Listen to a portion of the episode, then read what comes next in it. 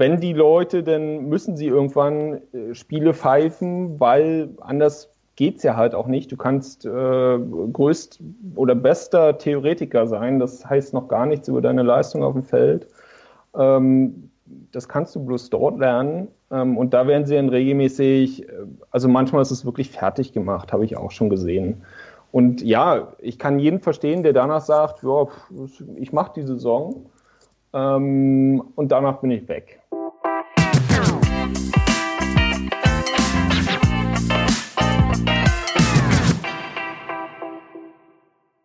Dobri denn, Johann. Hey, hey, Jon. Wir haben uns eigentlich vorgenommen, dass wir heute ähm, ausnahmsweise mal wieder zu zweit sind, aber wir brechen das Versprechen, weil ähm, wir haben einen Gast, den haben wir uns lange gewünscht. Und äh, wie kann man ihn am besten beschreiben? Ich würde vielleicht sagen, ähm, wenn auf dem Ansetzungsprotokoll Döring Carlo stehen, dann dann, dann kann man gut schlafen. Ja, dann weiß man, wenn, wenn das Spiel schief geht, dann haben wir es selbst verkackt. Insofern, guten Abend, Sebastian Döring. Ja, schönen guten Abend, ihr beiden. Hallo. Äh, Basti, was macht man, wenn man äh, als Schiri keine Spieler pfeifen kann? Pfeift man den Hunden hinterher, zwitschert man Vöglein zu? ähm, äh, früher weiß ich nicht, wie ich das genossen hätte. Mittlerweile genieße ich es ganz gut, äh, dass so auch Saison frühzeitig vorbei ist. Mich stört es nicht. Ich bin in Berlin hier. Man kann noch rausgehen. Corona, ja, ist ein bisschen arbeitsproblematisch, aber sonst sonst läuft's. Wir kennen uns ja äh, über viele Jahre, ähm, haben, ich glaube, wir haben vor, wann war das? Ich glaube, vor, vor 12, 13 Jahren haben wir zusammen sogar, glaube ich, die Berliner Damen trainiert, ne? Ja, irgendwas in dem Dreh. Ich, 2007 bin ich nach Berlin gekommen zum Studium, ähm, dann auch äh, direkt bei BRT eingestiegen. Und irgendwie kurz danach hast du mich, glaube ich, gefragt. Also du warst auf jeden Fall schon Trainer und dann ich habe dich gefragt, du hast ja gesagt. Ähm, ja. Dann haben wir es ne, eine Weile lang zusammen durchgezogen. Dann äh, haben wir auch noch andere Hobbys gehabt. Ähm, du hast dann auch irgendwann aufgehört zu spielen, überwiegend aus gesundheitlichen Gründen. War das dann auch Assistenztrainer in Berlin? Ähm, hast dann irgendwann aber mehr den Fokus auf die Schiri-Karriere gelegt. Ich würde, wir haben wirklich viele Fragen bekommen über Instagram, so viele wie bis jetzt noch nicht. Bauen das so ein bisschen rein in diesen, in diesen Gesprächsverlauf. Ich würde es wieder so zweigliedern, dass wir am Anfang vielleicht etwas mehr äh, über dich und über, über Steffen reden als, als Schiedsrichterpaar, über die persönliche Entwicklung als Schiedsrichter und dass wir dann so einen fließenden Übergang machen in dieses allgemeinere, in das deutsche Schiedsrichterwesen, wo man sich vielleicht ähm, etwas besser orientieren kann, wo wir verschiedene Themen nochmal aufschlagen können, die ähm, die Allgemeinheit vielleicht ein bisschen mehr interessieren. Was mhm. Mich als erstes interessieren würde, wie, wie kam es eigentlich dazu, dass du dann irgendwann für dich verstanden hast, dass dieser Schiedsrichter ähm, etwas ist, wo man sich vielleicht wirklich sehr weit hinentwickeln kann? War das nur so ein Plan B, weil äh, der Körper nicht mehr sportlich wollte oder war das wirklich etwas, was dich da irgendwie mitgenommen hat? Ähm, wenn man das runterbrechen möchte, ja, war das, war das so der Plan B, nach der, äh, da, nachdem es sich herausstellte, dass mit der Schulter wirklich nichts mehr ging und ähm, auch nach ein, zwei OPs dann nichts mehr machbar war, ähm, war das eigentlich der Weg. Äh, hatte sich denn, du hast es schon erwähnt, ähm, mal, dass wir das war das Final Four, wo ich Assistenztrainer war, 2010. Ähm, und das war so mein letztes, die, das letzte, wo ich als Spieler oder Trainer, in dem Fall Assistenztrainer von Berlin aktiv war, um dann ganz auf die Schiedsrichterlaufbahn äh, zu gehen. Gemacht habe ich es schon vorher, also so einfach klassische Dorfverein-Karriere, äh, irgendwie Regionalliga, da musste auch pfeifen, da sind wir rangekommen. Wer hat als erstes Jahr oder als letztes Nein gesagt? Das waren Steffen und ich, wir haben das übernommen, hatten Spaß dabei und das haben wir dann weiter ausgebaut. Und wann kam so der Moment, wo ihr sagen würdet oder wo, wo ihr euch entschieden hattet, ähm, ja, komm, wir legen jetzt noch eine Schippe drauf und mal gucken, wo es hinführt, weil ihr wart ja dann äh, irgendwann tatsächlich auch die einzigen äh, deutschen AFF-Schiedsrichter. Wir waren zu dem Zeitpunkt die einzigen. Es gab vorher schon welche, auf jeden Fall mit äh, den Kollegen ähm, Jörg Heuer und äh, Steven Pirun. Die hatten aber kurz vorher aufgehört, möchte ich meinen. Bei uns lief es ein bisschen nebenbei. Ähm, wir haben uns dann irgendwann für den Weg entschieden, das zu machen. Wir waren beide Studenten, hatten die Zeit, hatten Bock darauf, ähm, haben dann auch gegenüber der, sind irgendwann mal dazu eingeladen. Ich muss mal nachschauen, 2009 haben wir unser erstes, äh, unsere erste Ansetzung gehabt. Das war in der zweiten Liga offenbar nicht so schlecht, auch wenn das Spiel, naja, ich habe nicht die besten Erinnerungen. Döbeln gegen äh, Grimmer war das damals, glaube ich, noch oder sowas. Also auch relativ hitzig. Feinschmeckerpartie. Ähm, genau, genau, sowas. Äh, aber wir haben, wir haben einige solche äh, Feinschmecker zu Beginn bekommen. Ähm, aber trotzdem irgendwie überzeugt, wurden dann eingeladen, auch von der RSK zum ähm, damals noch äh, Sparkassencup im Weißenfels regelmäßig. Ähm, dort hat man uns beobachtet, dann auch weitergemacht.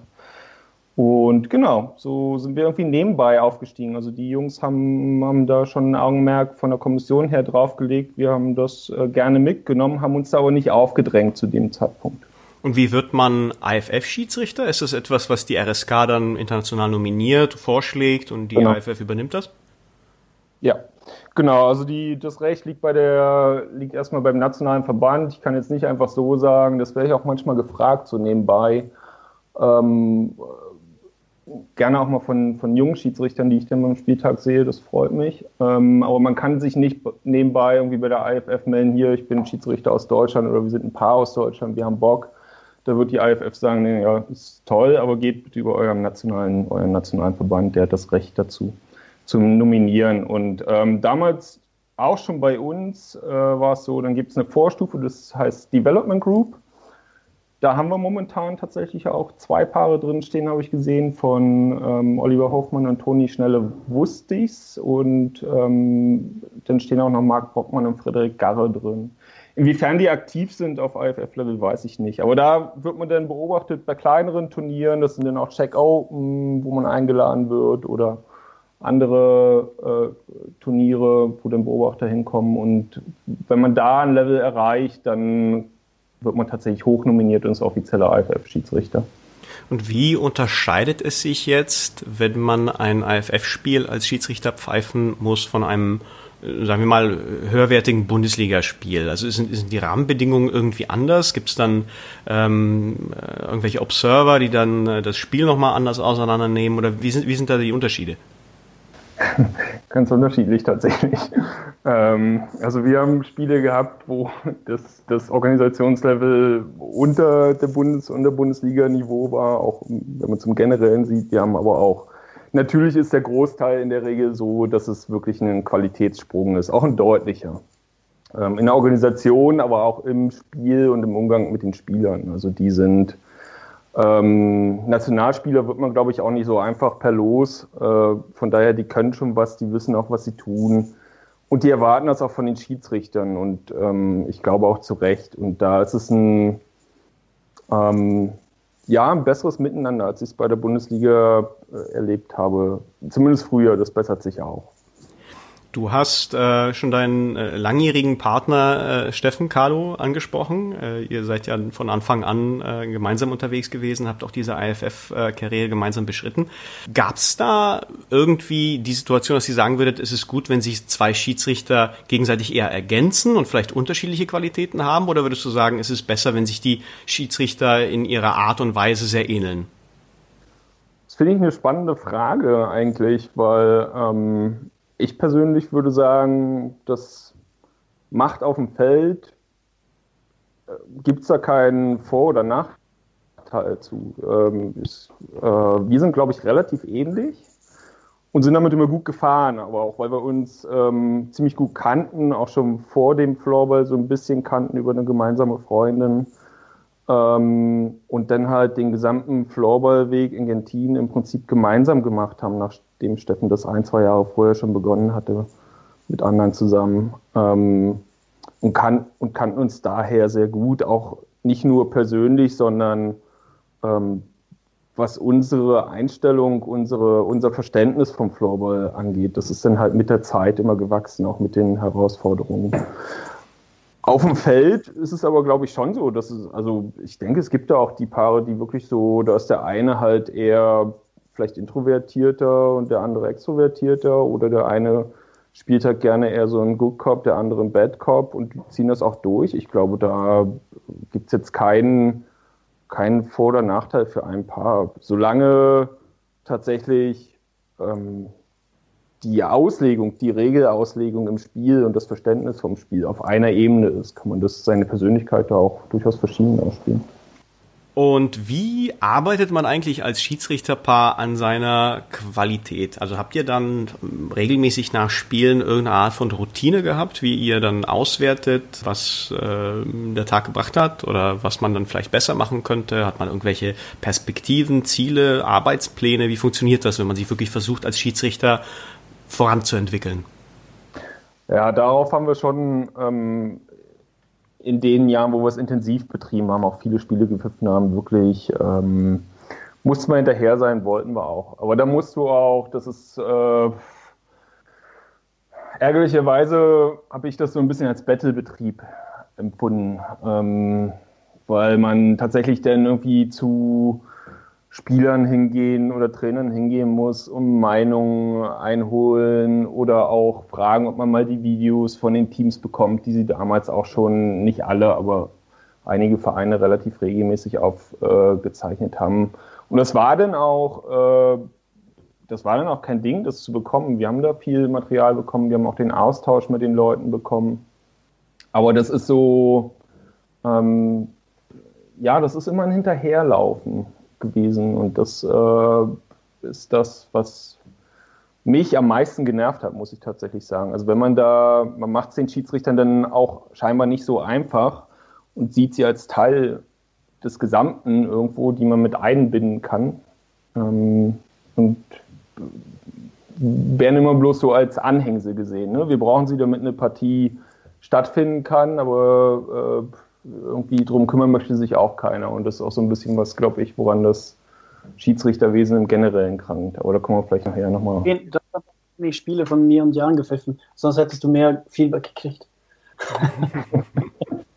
ja, ich meine, ähm, klar, da gibt es die Leute irgendwie, zu denen hat man Bezug oder mit denen kommt man irgendwie vom Beginn auch, wenn man sich nicht so regelmäßig trifft, äh, gut klar. Ähm, und mit denen kann man sich auch einfacher unterhalten, wenn ein Spiel irgendwie mal schief läuft. Ne? Also bei uns war ja auch nicht nur alles äh, heile Welt und wir haben, äh, wir haben ständig gute Spiele abgeliefert und äh, zum, zur Freude der Trainer, wie du es am Beginn genannt hast, äh, wenn die Ansätze zum Döring Carlo da ist, ähm, gearbeitet, sondern es war halt auch ein ziemlich harter Lernprozess. Aber es ist auch immer noch. Ne? Also wir sind jetzt irgendwie zehn Jahre dabei und wir sehen natürlich vieles viel lockerer. Wir haben uns das auch erarbeitet, aber ähm, es ist immer noch, dass es an gewissen Punkten krankt und dass man da hinterherlaufen muss. Was ich auch verstehen kann. Ich meine, Trainer haben und Spieler haben vielleicht nach dem Spiel auch was anderes zu tun, als äh, sich unbedingt mit dem Schiedsrichter auszutauschen. Aber wenn man das mehr, ein bisschen mehr mit ins Zentrum rücken könnte, könnte sich halt die gesamte Sportart, glaube ich, auch in Deutschland weiterentwickeln. Ihr habt ja dann aber irgendwann euch dann doch entschieden, dass das erst erstmal genug war. Man hätte vielleicht denken können, ähm, ihr habt jetzt die ersten AFF-Spiele hinter euch und theoretisch kann das ja vielleicht noch weitergehen, weil ähm, ich glaube, das, was äh, die größte Veranstaltung, die ihr AFF-mäßig gepfiffen habt, war eine U19-Weltmeisterschaft, richtig? Korrekt, ja. Ja, genau. Ähm, da hätte man ja auch denken können, du, da kann man ja auch mal eine Herren-WM oder Damen-WM mitnehmen. Ähm, Soweit seid ihr dann nicht gegangen, habt euch dann eine Pause ja. gegönnt. Wie kam es dazu?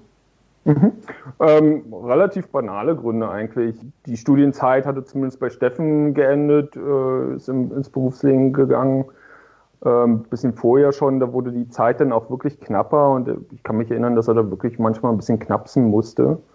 Und ähm, da war es dann tatsächlich aber auch der Zeitpunkt dran, dass ähm, er und seine Frau Eltern geworden sind und naja, mit einem kleinen Kind ist es dann äh, verständlicherweise prioritätenmäßig auch ein bisschen anders. Und da haben wir dann irgendwann, weil es immer komplizierter wurde, dann auch einen Schlussstrich gezogen und gesagt, okay, jetzt, äh, wir haben erstmal vieles erreicht. Ähm, Ob es jetzt so schnell so weitergeht, ist auch fraglich, was wir jetzt in vier Jahren erlebt hatten bis dahin. Wir haben in Deutschland, sehen wir viele Aufgaben und wir machen uns, gehen vielleicht einen nächsten Schritt, eine Ebene höher in die Kommission und versuchen die Schiedsrichterentwicklung anzugehen. Also wir waren vielleicht nicht mehr aktiv als Schiedsrichter, aber wir haben uns dann um die Ebene dahinter gekümmert, sind als Beobachter äh, zu den Spielen gereist, um die Schiedsrichter, die vorhanden sind, ähm, zu unterstützen. Jetzt äh, wart ihr dieses Jahr schon wieder einigermaßen regelmäßig auf dem Platz. Ist das jetzt so ein klassisches Comeback äh, oder war das jetzt eher wieder so eine äh, nur eine kleine Reminiszenz? Eher letzteres. ähm, wir haben uns das nicht vorgenommen, das ist so gekommen. Die Jungs haben uns so angesetzt. Wir haben gewisse, also immer noch Einschränkungen, einfach durch den Nachwuchs bei Steffen und ich bin auch im Beruf gegangen. Endlich mal. Ähm, und da pfeifen wir noch und das lief ganz gut. Von daher haben wir gesagt, okay, wir nehmen das mal alles mit, wie es kommt. Ja, und das war dieses Jahr ein bisschen mehr, aber das ist sicherlich äh, nicht unbedingt beständig, dass das so sein wird. Ich, ich glaube, wir machen so eine kleine Zwischenstation bei äh, vielleicht paar so kleineren Häppchenfragen und ich fange mit einer an. Ich glaube, du hattest hm. mich korrigiert ähm, aufgrund unseres ersten Podcasts, äh, indem ich, indem ich äh, an eine Geschichte erinnert habe, wo du äh, so lässig warst und äh, in unserem Mannschaftsbus dein, äh, deine Tasche mit inklusive Laptop und Abschlussarbeit äh, hast liegen lassen und die mhm. war dann nicht mehr da. Ähm, aber du hast mich korrigiert, die Umstände waren ein bisschen anders. Ja, Korrekt, das äh, genau, ist im ersten Podcast schon zu auf den Ehren gekommen. Ähm, ja, in der Saison war ich tatsächlich Trainer oder Assistenztrainer in Berlin. Ähm, und ich möchte meinen, hundertprozentig sicher bin ich mir da auch nicht, dass das die Saison war, wo Berlin auch relativ erfolgreich äh, gespielt hatte und dass das ein Spiel um Platz 3 war in Bremen. Was wir sensationell verloren haben, eine rote Karte und ein Einbruch im Bus. Das war ein Jackpot-Tag. Aber, aber, war die rote Karte berechtigt? Oder war es das, einfach schlechte Schiedsrichter? Natürlich nicht. Das war, ich weiß nicht mehr, wer, wer gepfiffen hat. Ich weiß nicht. Das waren, das waren äh, finnischer Gastspieler Markus Utreaeng, glaube ich. Ähm, schon relativ, ja, nicht beinharter Verteidiger, aber Verteidiger-Mode. Ja, und das Bremen ist eine, sorry, eine Kackhalle.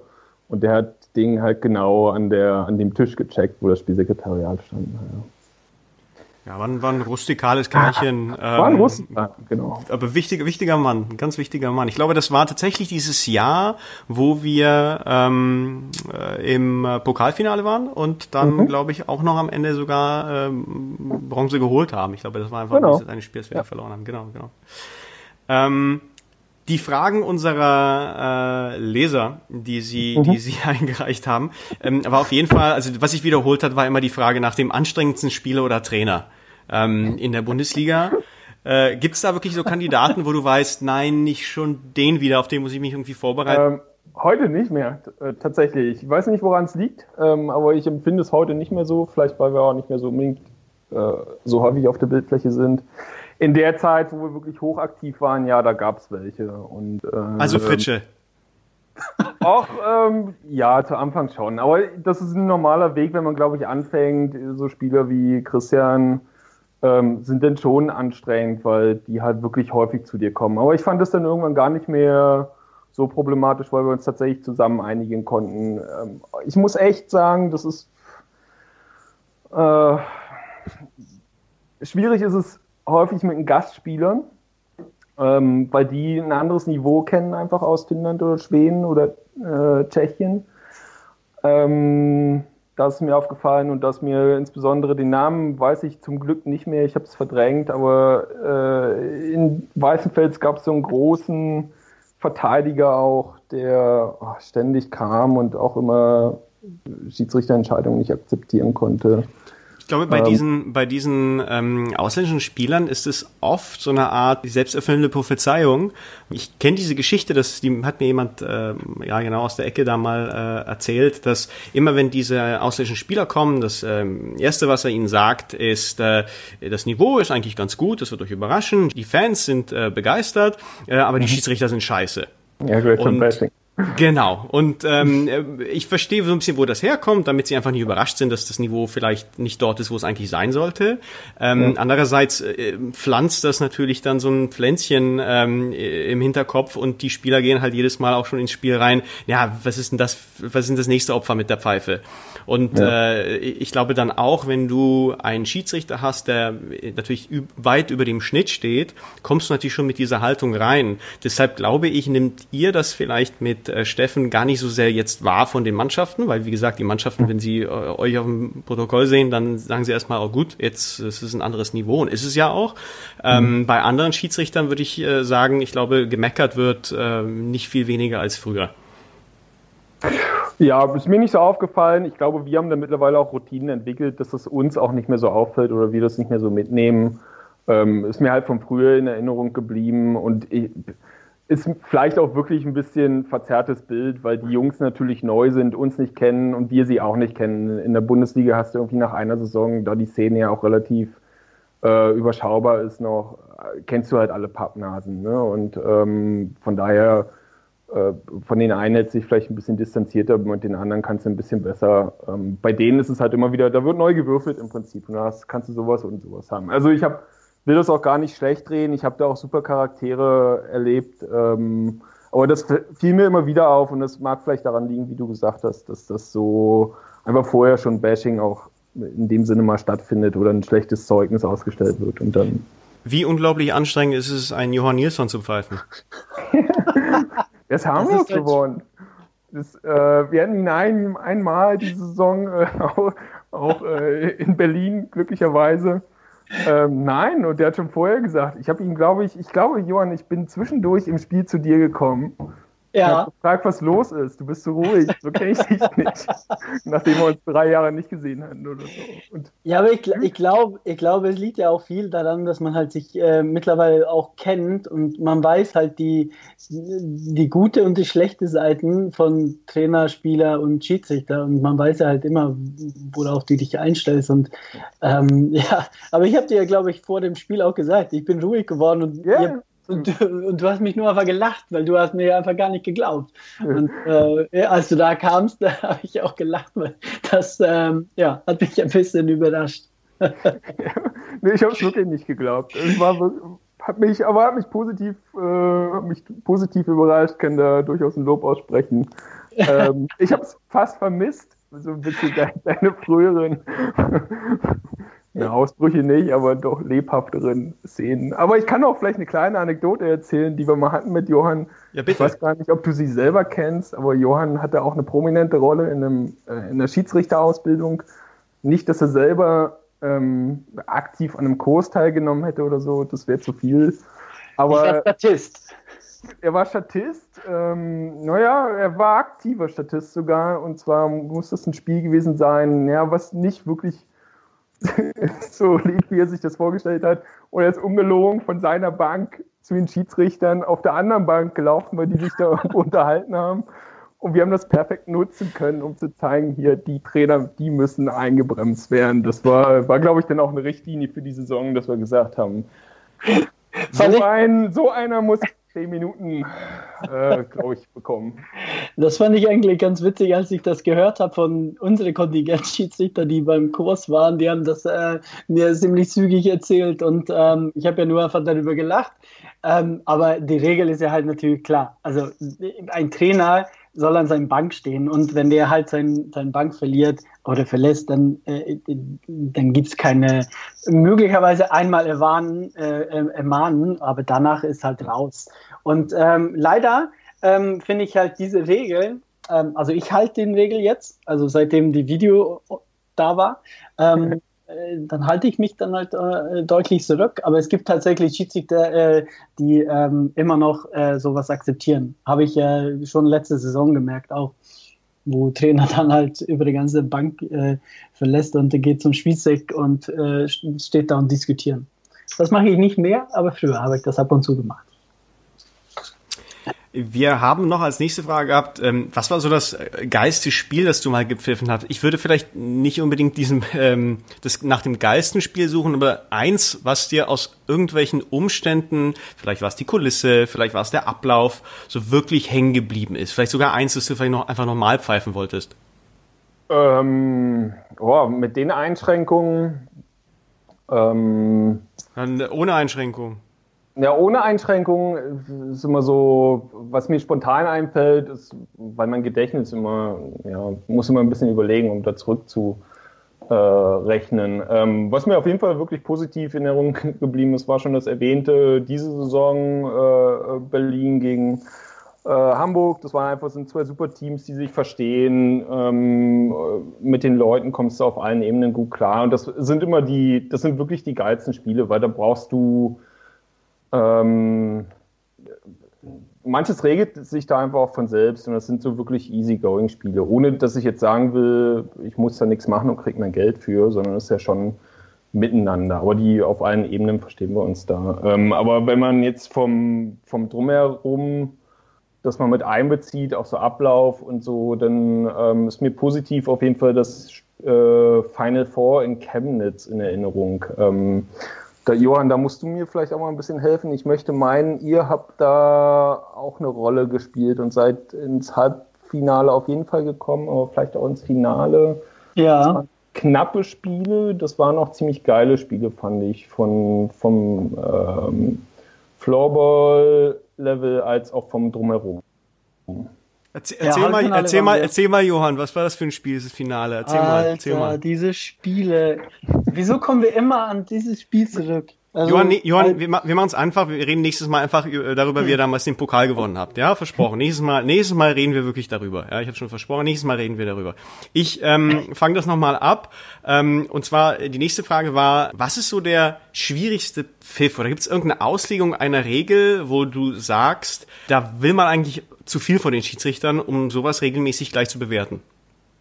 Ja, ich finde schwierig auf jeden Fall ähm, das Handspiel. Ich weiß nicht, das ist so, das ist eine ähnliche Diskussion wie beim Fußball. Wir haben das, haben ja im Prinzip ähnliche bis gleiche Regel in dem Bereich und die Diskussion kennt, glaube ich, jeder. Die ist bei uns auch, die, die finde ich nervig. Einfach, ab wann ist es aktiv, ab wann nicht. Ähm, ist bei uns vielleicht ein bisschen weniger, aber kommt doch immer regelmäßig mal vor. Ähm, die ist, ich weiß auch nicht, ob man das ändern kann oder nicht. Ähm, das wäre das wär nämlich meine nächste Frage gewesen. Gibt es eine Regel, wo du sagst, die könnte man, wenn nicht schlecht, wenn man die ändert, anpasst? Oder gibt es vielleicht sogar eine alte Regel, wo du sagen würdest, es ist schade, dass die fehlt? Nee, ähm, eher nicht. Ich finde, das, das ist was Positives eigentlich an dem Sport, dass sich die Regeln über die Jahre ähm, ziemlich gut noch entwickeln und auch die IFF da, ja, in der Umsetzung kann man streiten, definitiv, ähm, aber äh, es wird an den Sport gedacht und es wird äh, aus meiner Sicht äh, sinnvoll entschieden, welche Regeländerungen vorkommen. Wenn ich mal an den Fußpass erinnere, der rausgenommen wurde, oder das Kopfspiel, was jetzt rausgenommen wurde, da gab es früher noch den Rückpass zum Torhüter vor zehn Jahren oder sowas. Das Die Regel fand ich aber ganz geil. Den fand ich auch super. Ja, das, das, das lässt natürlich andere taktische Chancen, aber irgendwie ähm, waren die sehr stark für, für einen äh, Verteidiger. Äh, ne, ähm, ja, wir haben, wir haben um, eine, um eine schöne Geschichte zu bemühen, wir haben mit dieser Regel, haben wir es geschafft, ein, in, einem, in meiner ersten Saison in der deutschen Bundesliga, haben wir das erste Spiel um Platz drei in Bremen mit fünf Feldspielern und einem Torhüter bestritten. Und es stand nach dem zweiten Drittel 2 zu 2 Weil wir die Mittel hatten, dass ähm, wenn der Gegner natürlich aufrückt, ähm, wir halten den Ball, halten den Ball, dann lupfen wir ihm zum Torwart und der Torwart dann halt einen äh, Auswurf bemüht und so haben wir dann halt äh, durchgehalten und ich kann mich erinnern, damals der Schiri, ich sag nicht den Namen, aber liebe Grüße äh, in den Süden, ähm, mhm. der kam dann nach dem zweiten Drittel zu mir und meinte zu mir, Jan, ab jetzt pfeife ich's, weil ich stand davor immer 15 Minuten lang hinterm Tor und dann haben gepfiffen, aber ich konnte halt nichts anderes machen, weil wir hatten halt keine Auswechselspieler, wir mussten stehen. Und dann kam er tatsächlich nach dem zweiten Drittel und meinte so, Jan, ab jetzt pfeife ich. Und ich so, du kannst doch nicht jetzt anfangen, das Spiel anders zu pfeifen. Nee, nee, doch, jetzt, jetzt pfeife ich Spielverzögerung. Und hat er tatsächlich angefangen, Spielverzögerung zu kaufen. Wir haben, äh, wir haben glaube ich, 4 zu 6 haben wir dann das Spiel verloren. Und ich weiß, David Markin äh, war noch da bei Bremen, hat nur mit dem Kopf geschüttelt die ganze Zeit. Aber er hat mich immer angelächelt, weil er wusste, dass es nicht anders geht. Die, die, die Fans haben gepfiffen, alle haben gepfiffen. Ähm, aber diese Regel, die war damals, glaube ich, ganz, ganz hilfreich. Ich glaube, Johann hat auch noch eine Regel, ähm, die, die würde er gerne wieder zurückholen. Ja, vielleicht, ja, in Schweden nennt man das Schottmödern. Ähm, das ist halt äh, einfach, wo äh, früher konnte man ja, früher gab es ja nicht den Torraum. Da konntest du ja hinter der Tor, an der Torlinie einfach stehen. Und äh, bei Freischlag hat sich dann halt vier, fünf Leute da sich hingestellt und der Torhüter war davor und dann stehst du, du bleibst einfach so, bis der Gegner dann halt schießt.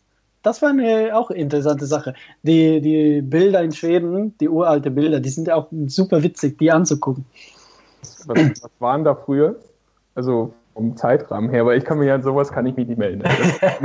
ich, ich, glaube, ich glaube, das war 80er, Anfang 90er und dann in den 90er ist das irgendwann ähm, ja, gestorben. Aber das war, war wäre interessant gewesen, wenn man halt sowas hat. Und, und Jan, wir haben ja eine ganz geile Idee.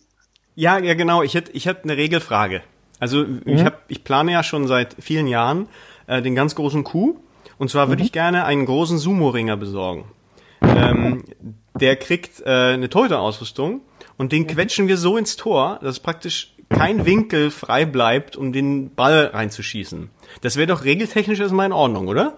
Ja, spricht nichts gegen, wenn du für den eine Ausrüstung findest. Wenn ich für den eine Ausrichtung, ja, das kann man natürlich irgendwie präparieren, aber dann, dann würde ja theoretisch kein Ball reingehen. Das Problem ist, wir haben tatsächlich schon versucht, einen Sumo-Ringer in Berlin ausfindig zu machen. ähm, das ist ja eine große Stadt, äh, der kosmopolitisch, also da äh, müsste sich doch einer finden. Und das Problem sind, die sind alle dünn, das sind alles so Profiathleten, weißt du, so schlank, hier, breite Schulter. Aber den kannst du natürlich nicht ins Tor quetschen. Also ich glaube, wir müssen da wirklich irgendeinen so japanischen Import bemühen. Aber ähm, ich glaube, die Idee grundsätzlich ist, ist sensationell. Ich würde langsam so eine Überleitung machen jetzt so ein bisschen zum allgemeinen Schiedsrichterwesen. Ich glaube, es gibt da einige Sachen, wo man ähm, sich versucht, vielleicht eine gewisse ähm, äh, Einstellung zu bauen, weil man gewisse Sachen auch nicht versteht. Ich schmeiß einfach so eine steile These rein. Ich meine, ich bin mhm. äh, seit 15 Jahren in der Bundesliga unterwegs, äh, Johann fast ja auch. Und ich habe für mich selbst persönlich das Gefühl, dass zumindest in den letzten fünf bis sieben Jahren die Schiedsrichterqualität entweder durchgängig wirklich gesunken ist oder zumindest im Verhältnis zu dieser sportlichen Entwicklung der Mannschaften einfach nicht mitgekommen ist. Ist es etwas, was ich subjektiv als Spieler wahrnehme, der vielleicht auf dem Platz langsamer und langsamer wird? Oder ist es, ähm, ist es irgendwie berechtigt? Ja, da triffst du, triffst du einen wunden Punkt auf jeden Fall. Und wund insofern auch bei mir, weil ich natürlich als ehemaliger RSK-Mitarbeiter ja irgendwie ähm, schon auch mit an Entwicklungsthemen und sowas beteiligt war. Ich würde dir aber äh, eigentlich fast vollumfänglich zustimmen. Das ist auch mein Eindruck. Und ich denke aber auch, dass ich es begründen kann, woran es liegen könnte, zumindest für mich. Es ist äh, ganz einfach der fehlende Möglichkeit geschuldet, dass man Schiedsrichter hier, wie ich es vorhin schon mal erwähnt hatte, entsprechend wahrnimmt. Das ist so ein Miteinander. Das nur darauf zu schieben, wäre zu einfach aus meiner Sicht. Ähm, das andere ist auch, dass es, ähm, dass die Schiedsrichter vielleicht unter sich auch nicht wirklich eine Community bilden, um das, ähm, um entsprechende Einforderungen zu machen oder um sich untereinander weiterzubilden, abgesehen von mal gelegentlichen Treffen oder einem Zwangskurs im Jahr. Und der dritte Punkt, den ich da einfach, den kann man eigentlich bloß äh, so anfügen als Berücksichtigung ganz allgemein. Ähm, ich glaube, das Trainingsniveau der Bundesligisten ist schon stark gestiegen. Also wo ich mich erinnern kann, äh, in der Bundesliga 2007 eingestiegen zu sein, da haben wir zweimal trainiert ähm, pro Woche wenn es hochkam, mal ein drittes Mal. Aber da haben sich dann schon Leute beschwert, dass es zu viel sei und ähm, so, so weiter und so fort. Ich glaube, das ist heute, wenn das ein Bundesligaspieler sagen würde, äh, ernsthaft, dann ähm, würde er definitiv keine Rolle mehr in den ersten beiden Lines spielen. Ähm, ich denke, da wird wesentlich mehr trainiert, da wird regelmäßiger trainiert da werden Testspiele gemacht ähm, und das ist das, das ist eine Möglichkeit, die du als Schiedsrichter nicht hast. Also da wirst du Wochenende für Wochenende in den Spielen eingesetzt. Wenn du da aber bloß ein Spiel im Monat machst, ist es ähm, zu wenig. Aber das ist ja eigentlich ein guter Punkt, wenn du sagst, okay, die Mannschaften haben sich jetzt entwickelt, weil einfach die Trainings auch intensiver geworden sind. Liegt es dann vielleicht auch nicht wirklich an diesem Ausbildungsprozess der äh, Schiedsrichter oder an, an irgendeiner Feedback-Schleife, die dort vielleicht fehlt? Weil für mich, ich glaube, Johann wird das bestätigen, natürlich kommt man immer mit, im Augenblick kommt man in, mit so einer gewissen Zerrissenheit zum Spiel, weil einerseits du bist selbstverständlich dankbar dafür, dass diese Schiedsrichter da sind, dass sie diesen Weg gehen, dass sie für dieses, für diesen schmalen Taler dann letztendlich ähm, eine große Verantwortung übernehmen. Und auf der anderen Seite blendest du es natürlich aus, weil du willst, dass sie ein Spiel ermöglichen, das von ihnen auf, auf, auf keine Art und Weise dann halt äh, schlecht gepfiffen wird, sondern sie müssen dann halt perfekte Leistung abliefern, so wie das äh, von den Mannschaften auch äh, erwartet wird. Das heißt, man ist dann wiederum sehr sensibel und regt sich auf, wenn etwas halt nicht so läuft, wie es sein soll. Und ich frage mich, inwiefern oder welche Prozesse innerhalb der Verbandsstruktur oder vielleicht sind es auch äh, ganz andere Bereiche, wo man irgendwas nachbessern muss, müssen dann irgendwie optimiert werden, damit die Schiedsrichter einfach, wenn sie schon in diese Bundesliga kommen, ein höheres Niveau haben. Oder wenn sie die Bundesliga dann pfeifen, dass man ihnen auch sagen kann, okay, gib dem Jungen äh, eine Saison, zwei, ähm, dass er dann zu sich findet und dass er dann besser und besser wird. Weil das hatte man ja dann vielleicht vor zehn Jahren schon immer gesagt und dann kam es im nächsten Jahr wieder und nächstes Jahr wieder und die Schiedsrichter sind dann wieder abgefallen und kamen neue, die waren wieder grün, dann kamen wieder neue, die waren wieder grün. Aber es entstand irgendwie nie so ein kontinuierlicher Ausbildungsprozess, dass du sagen würdest, guck mal, die Jungs haben sich entwickelt und jetzt sind sie große Schiedsrichter und jetzt sind sie für eine längere Zeit geblieben. Ja. Ähm, muss ich ehrlich sagen, bin ich auch dran gescheitert. Ich habe mir dazu in meiner RSK-Zeit auf jeden Fall Gedanken gemacht, auch im Austausch mit äh, meinen Kollegen damals, ähm, Robert Börner und Thomas Haas. Ähm, ich finde es ein sehr schwieriges Thema. Es ist einfach äh, schwierig, überhaupt Leute zu bekommen, die sich dafür begeistern. Ähm, wenn die Leute, dann müssen sie irgendwann äh, Spiele pfeifen, weil anders geht's ja halt auch nicht. Du kannst äh, größt oder bester Theoretiker sein, das heißt noch gar nichts über deine Leistung auf dem Feld.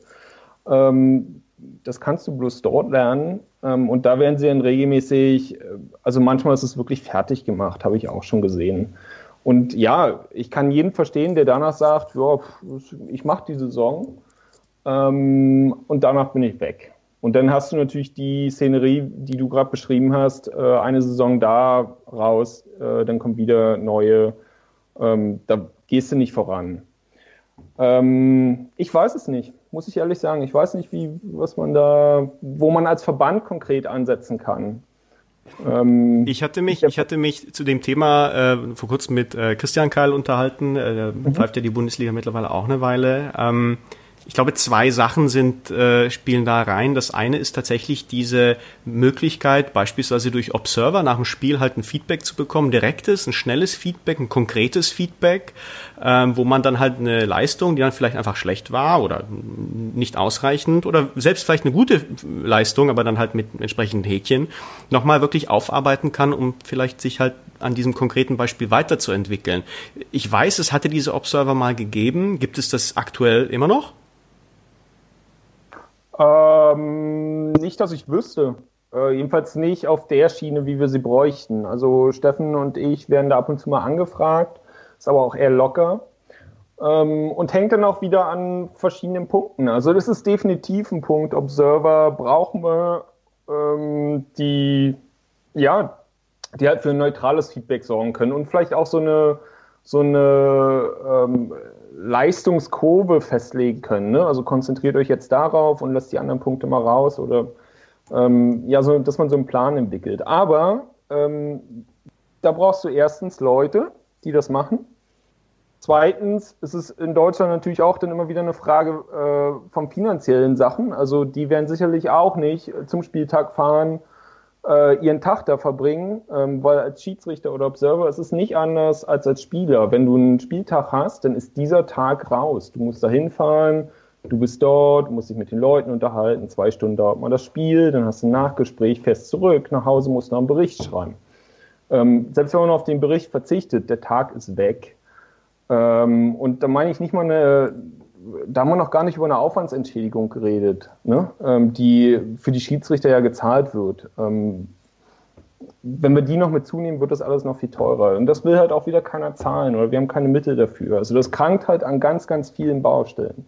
Wir brauchen es, aber es krankt halt. Du, du, du sprichst da, glaube ich, äh, einen wichtigen Punkt an. Das sind einfach die finanziellen Bedingungen, äh, die vorherrschen.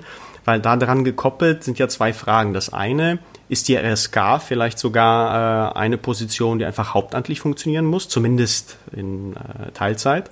Und das zweite ist, glaube ich, das äh, Thema, was immer wiederholt wird, und das ist eben dieser Begriff der externen Schiedsrichter. Weil ich weiß, dass äh, viele Spieler, die aus dem Ausland kommen, jetzt in der Bundesliga landen, dass sie überrascht sind, dass im Grunde in der Bundesliga Spieler spielen, die eigentlich für andere Mannschaften aktiv sind und dann äh, am nächsten Tag fahren sie irgendwo hin und pfeifen im Grunde einen Gegner. Ähm, ja ist, wie realistisch ist es und welche Bedingungen müssen dafür geschaffen werden, dass die Bundesliga irgendwann tatsächlich zu externen Schiedsrichtern wechseln kann, die dann natürlich wiederum einfach auch mehr Aufwand betätigen können, um sich als Schiedsrichter zu entwickeln? Ja, ähm, also ich will da erstmal sagen, dass ich eigentlich äh, finde, dass das schon sich definitiv zu einem Positiven gewendet hat. Ähm, kann er nochmal zurückblicken, wo ich angefangen habe, waren definitiv, also da hast du das bei jedem zweiten, wenn nicht häufiger, dass du da ähm, Spieler gesehen hast aus der Vorwoche, die dich jetzt pfeifen. Ähm, und das ist für keine Seite angenehm. Da sind wir heute relativ, äh, ist relativ punktuell ähm, eigentlich noch der Fall, möchte ich meinen. Ich glaube, da geht es, und das ist äh, auch wieder ein schwieriges Thema, geht es nur über die Verpflichtung der Vereine. Weil letztendlich sind es die Vereine, die, äh, an, die an die Leute rankommen. Und damit meine ich nicht mal nur Bundesliga-Vereine. Es muss runter bis zum Kleinsten gehen. Über die Landesverbände geht man dann dort. Aber ähm, die haben, die haben den Kontakt zu den Leuten, die müssen da gucken, wer eignet sich vielleicht dafür, dass man Kandidaten schickt. Und zwar nicht nur so, oh, ich muss irgendwie Kandidaten schicken, ähm, sondern hier, wir haben tatsächlich geeignete, weil die haben mal, im, keine Ahnung, in einem Trainingsspiel gepfiffen oder bei irgendeinem Jugendturnier gepfiffen oder so. Und ähm, ja, wie gesagt, da, dadurch muss man die Bundesligen entlasten, äh, die Bundesligisten entlasten. Momentan wird das alles auf diejenigen die äh, die Bundesliga spielen, abgewälzt. Die müssen vier Leute stellen, aus der so, eine, so ein Sicherheitskontingent gebildet wird, ne? dass die äh, Schiedsrichter pfeifen müssen. Aber wenn man das breiter aufstellen kann, ähm, dann auch über die Landesverbände, dann sehe ich da am ehesten Potenzial. Aber ohne Vereine geht es aus meiner Sicht nicht. Das ist ja, das ist ja letztendlich der, äh, wir haben ja über Qualität gesprochen und äh, jetzt ja. wandern wir ein bisschen drüber zum Thema Quantität. Ähm, man bekommt das ja regelmäßig mit, dass ein Spiel gespielt wird in der Bundesliga und dann schaut man sich und da sind, da pfeifen Leute das Spiel, die wahrscheinlich noch nie ein Bundesligaspiel gepfiffen haben und es ist vielleicht sogar ein ziemlich äh, anstrengendes Spiel. Ähm, und das Problem, man kann man in dem Moment eigentlich der RSK auch keinen großen Vorwurf machen, weil mit größter Wahrscheinlichkeit stand einfach kein anderer Schiedsrichter zur Verfügung. Also ist es ja auch eine Frage der, der Menge. Liegt das Problem dort, dass die Vereine einfach wirklich zu schlecht aktivieren und nicht genug Verantwortung übernehmen, halt eine ausreichende Menge an Leuten hinzuschicken. Vielleicht meinetwegen auch die, die vielleicht nicht wirklich Schiedsrichter-Zukunft haben, aber einfach lieber mehr Leute und aus den mehr Leuten kristallisieren sich dann halt vielleicht paar Leute raus oder liegt es an etwas anderem? Ja, äh, also das ist definitiv ein Problem, weil über, über die, ähm, ich habe gerade überlegt, Qualität, Quantität hattest du erwähnt. Ähm, ich hatte den Eindruck, ich würde es eher andersrum sehen. Also ich würde schon so sagen, wir brauchen eine hohe Quantität und daraus entwickelt sich dann eine Qualität. Mhm. Ähm, von daher finde ich den Vorschlag an sich nicht schlecht, da erstmal viel zu schicken. Aber nicht einfach nur viel zu schicken, weil ich da irgendwie glänzend dastehen möchte, weil ich jetzt 20 Schiedsrichter geschickt habe, sondern schon mit Bedacht. Ich meine, wenn ich da keine Leute habe, die sich dafür eignen, nur mal grob geblickt. Ich meine, jeder hat eine Vorstellung davon, ähm, was so ein Schiedsrichter ausmacht. Und das reicht eigentlich schon als, als so vor, als erstes Sieb sozusagen, ne? dass man da nicht jeden hinschickt, äh, der es vielleicht auch möchte.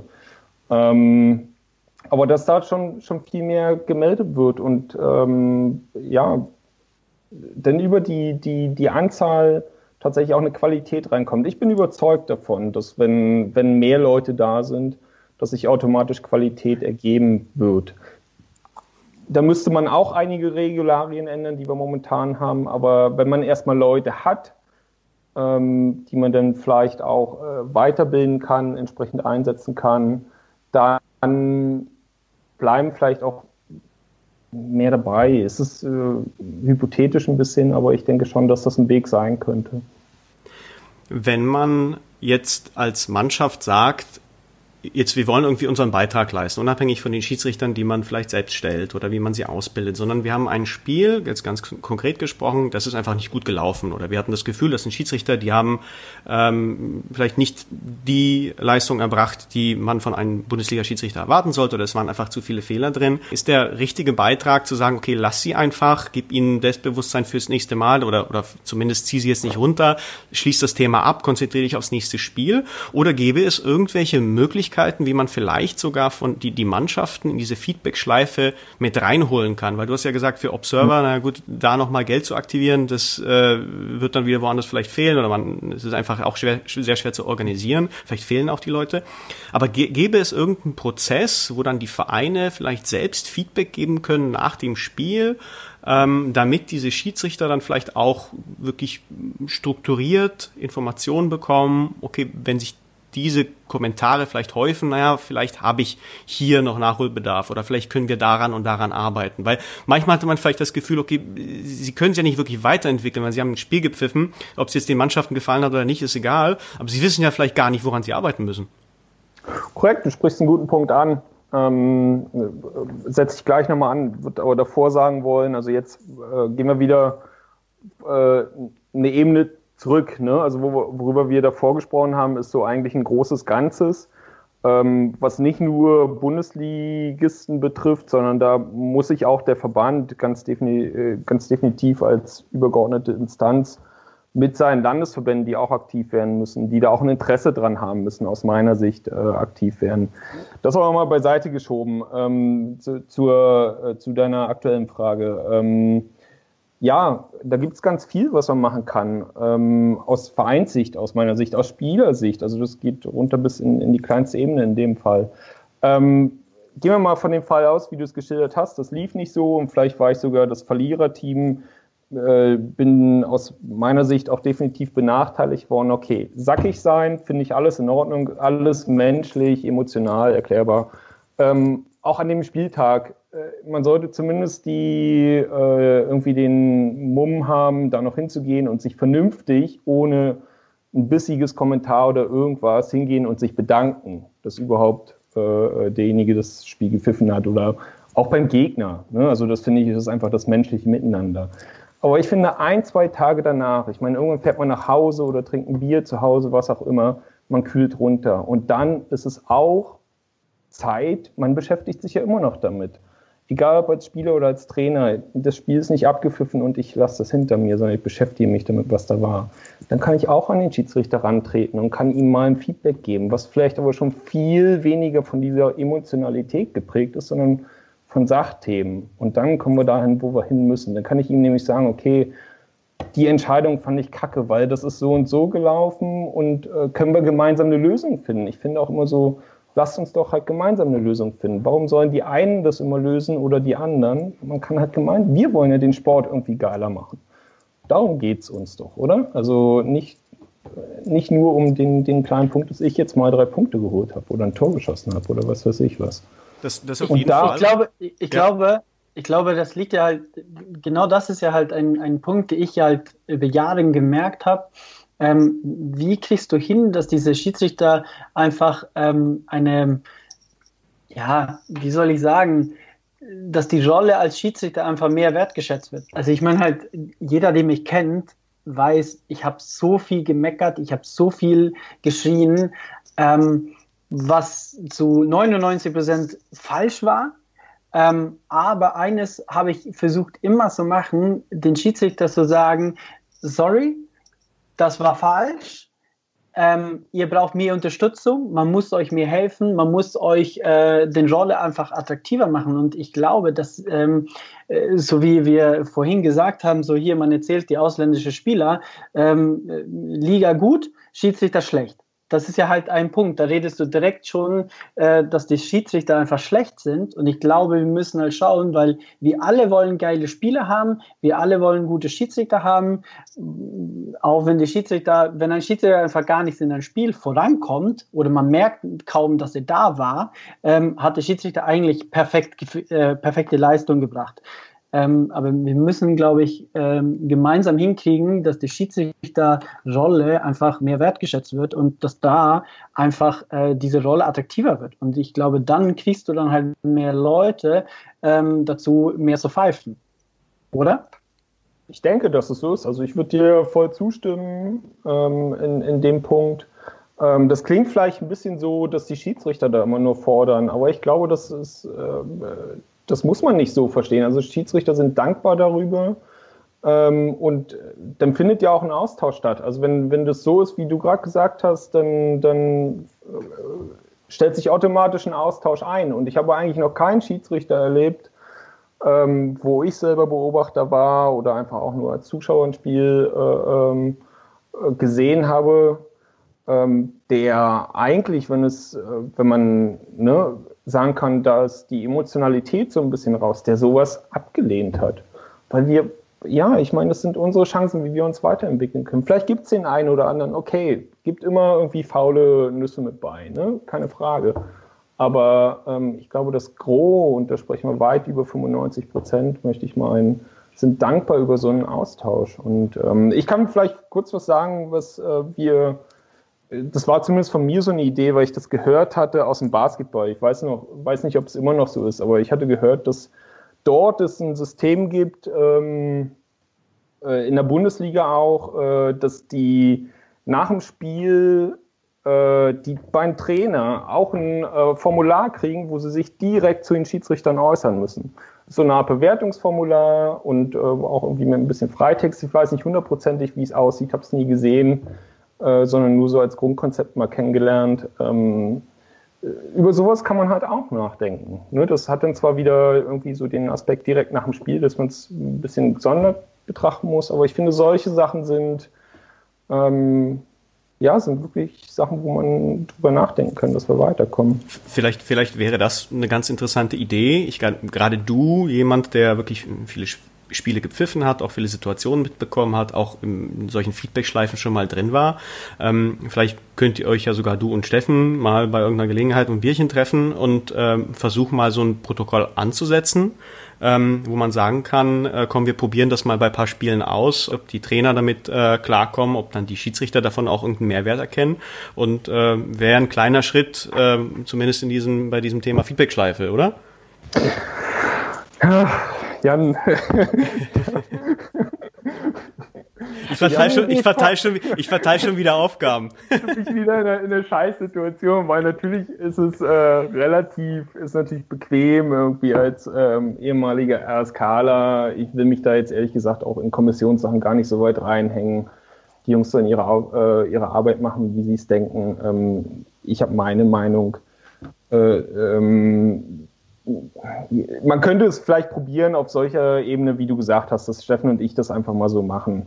Ähm, Vielleicht einfach für euch, für euch als, als Pärchen, wenn ihr mal pfeift, ähm, was ihr euch für, für Feedback wünschen würdet, äh, damit das Ganze strukturiert ist und nicht da einfach nur so ein äh, poltender, bärtiger Schwede ähm, übers Schiedsgericht rüber gröllt.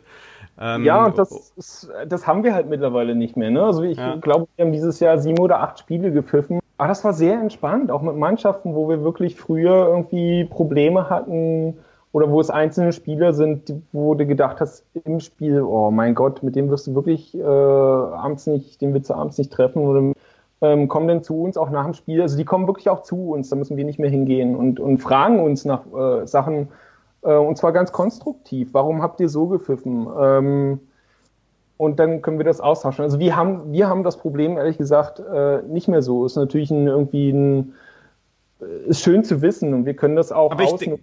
genau, aber ich, ich denke tatsächlich, dass da eine gewisse Verzerrung der Wahrnehmung vielleicht bei dir ist, weil, äh, weil einfach ihr ein gewisses Niveau serviert, wo die sagen, okay, gut, die paar Pfiffe, die sind mir wurscht, weil die Jungs haben es genau. einfach so, so, souverän gepfiffen, da denke ich nicht mal drüber nach, hinzugehen und mich zu beschweren. Also im Gegenteil. Und ich bekomme dann eher die Spiele mit, wo ich wirklich sagen würde, dass bei der Mehrheit der Spieler einfach die Leistung nicht stimmt. Und dann frage ich mich, okay, gut, wie kann ich jetzt als jemand beitragen, der eben keinen Einfluss auf das Schiedsrichterwesen hat, äh, der sich um andere Sachen kümmert, aber ich bin ja trotzdem involviert, ich bin ja trotzdem irgendwie mit diesem Schiedsrichter verbunden, vielleicht weniger als früher. Ähm, und du wirst dich ja dann irgendwie trotzdem ausdrücken, ohne dass du halt ein schlechtes Gefühl hast. Ja. Und ähm, Pass ja, auf, ähm, ist Freunde, schwierig. Ähm, äh, ich weiß nicht, bleibt ihr weiter aktiv, Johann als Trainer, Jan als Spieler? Komm, lege, lege Ja, mal gucken. Also Ach, ich, äh, ich, ich bleib, ja? ich bleib nächste Saison nicht als Trainer in Hamburg, aber mal gucken. Ah. Wenn du, äh, äh, Basti, wenn du weiter pfeifst, dann mache ich noch eine Saison. Ja, ich, ich wollte uns jetzt gerade, wenn wir schön in der Dreierrunde hier sind, wollte ich uns gerade zu was verpflichten. Wenn wir so unter uns, so unter uns nur. Sein würden, dann probieren Steffen und ich das aus, das garantiere ich euch. Dann probiert ihr das aber genauso aus. Dann sage ich, okay, dann treffen wir uns in einem Jahr wieder und dann schnacken wir nochmal drüber, äh, wie das gelaufen ist. Dann könnt ihr eure Meinung, der eine als Trainer, der andere als Spieler oder in welcher Funktion auch immer dazu bringen. Ihr habt vielleicht auch mal Kontakt zu Schiedsrichtern aufgenommen, möglichst nicht zu Steffen oder mir oder vielleicht auch mal. Und ich kann das einbringen oder Steffen das, was wir beide als Erlebnis haben. Und zack, haben wir irgendwie Floorball in Deutschland geiler gemacht. Auf, auf, auf jeden Fall. Ich glaube, das ist auch ein äh, traumhafter Schlusspunkt den äh, wir an irgendeiner Stelle gebraucht haben. Und äh, wenn du den so bringst, dann äh, ist es so. Das heißt, du pfeifst nächstes Jahr äh, weiter, äh, ihr pfeift weiter? Boah, also bisher ist keine Ahnung, wie es nächstes Jahr weitergeht, ob irgendwas gespielt wird. Bisher ist nichts ausgeschlossen. Wir haben nicht gesagt, dass wir aufhören wollen. Gut, ja, gut, dann äh, nachher, überlegen wir uns, überlegen wir uns mit Johann auch noch eine Rolle, wie wir äh, ja. weiter hier allen auf den Geist gehen. Äh, Beobachter werden gesucht du, Be Beobachter bin ich immer. Ich stehe einfach nur auf dem Platz. Darf man dann auf der Tribüne ein Bier schon trinken? Ist okay, oder? Ja, ich meine, im schlimmsten Fall machst du es wie in Amerika und eine Papiertüte drin. Mein Gott. Ich glaube, bei, bei, Johann, bei, Johann, bei Johann braucht ihr nicht mal viel äh, finanziellen, äh, finanzielle Entschädigung. Da reicht einfach ein kühles Blondes und dann. ah, ich reg mich um Kopf und Kragen, ey. Nicht, dass jetzt irgendwelche Leute oder, oder Verband ähm, ja, Beobachter trinken Bier das, beim Spiel. Oder so. Das, das, das, das, hört niemand, äh, das wird ja, schon genau. durchgehen. Wir sind ja, ja, nur unter uns. Mhm. Gut, ja. Ähm, Basti, vielen lieben Dank. Äh, ich fand's super. Äh, ich glaube, wir haben vielleicht ein paar Themen angesprochen aus einer Perspektive, wo man sich sonst äh, irgendwie schwer tut, sich heranzutrauen. Äh, insofern vielen Dank äh, dafür. Äh, ich hoffe, wir sehen euch mit der Pfeife auf dem Court. Ähm, mhm. Es wird der Sportart mit Sicherheit gut tun und uns freut's dann immer, wenn wir euch sehen. Und ähm, vielen lieben Dank. Ja, danke euch für die kurzweilige halbe Stunde. Dankeschön. Wir wünschen einen schönen Abend. Tschüss.